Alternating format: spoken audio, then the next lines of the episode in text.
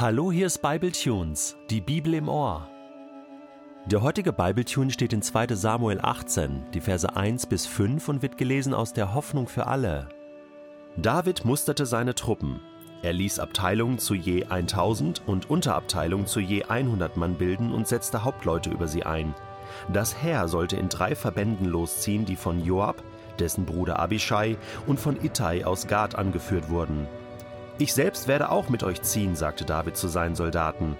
Doch sie wandten ein, Tu das nicht. Wenn wir vor den Feinden fliehen müssen oder sogar die Hälfte von uns im Kampf fällt, bedeutet ihnen das nicht so viel wie dein Tod. Denn du bist für sie wichtiger als zehntausend von uns. Bleib lieber in der Stadt und komm uns im Notfall mit Verstärkung zu Hilfe. Ich will euren Rat befolgen, antwortete David. Dann stellte er sich ans Stadttor, und das Heer zog in Abteilungen geordnet an ihm vorbei. Den drei Heerführern, Joab, Abishai und Ittai, schärfte er ein: Sorgt dafür, dass meinem Sohn Absalom nicht zustößt. Auch alle Soldaten hörten den Befehl. Aus dem Tagebuch König Davids. Was ist das nur für eine verkehrte, verdrehte, verrückte Welt, in der wir leben?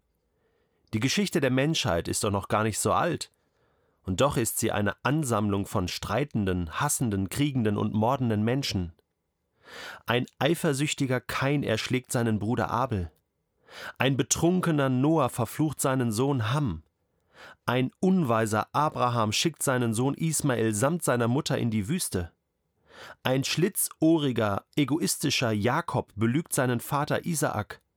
Ein wütender Esau hasst und verfolgt seinen Bruder Jakob. Ein notgeiler Judah schwängert seine Schwiegertochter Tama. Elf neidische Brüder verkaufen ihren zwölften Mann Josef nach Ägypten. Und ich? Ein fehlerhafter König David bricht die Ehe, mordet und bringt seine eigenen Söhne dazu, gegen ihn Krieg zu führen. So weit ist es gekommen. Aber ein gnädiger Gott hat kein geschützt und gesegnet. Ein gnädiger Gott hat Hagers Gebete in der Wüste erhört. Ein gnädiger Gott hat mit Jakob das Volk Israel gegründet.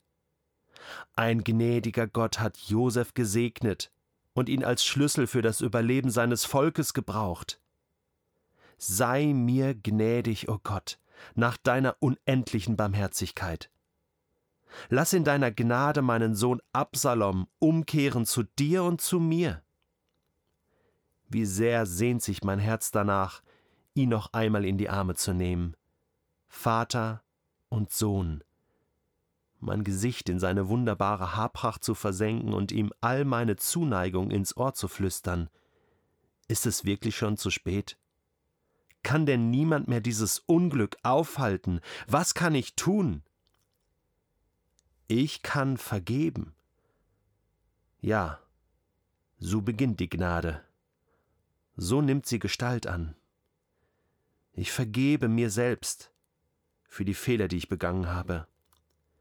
Ich vergebe Absalom für das, was er mir angetan hat.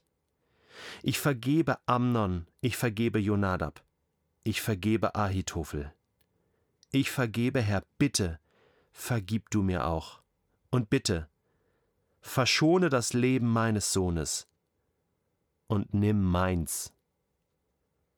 Was ist das für eine verkehrte, verdrehte, verrückte Welt, in der wir leben? Und doch liebst du diese Welt, mein Gott.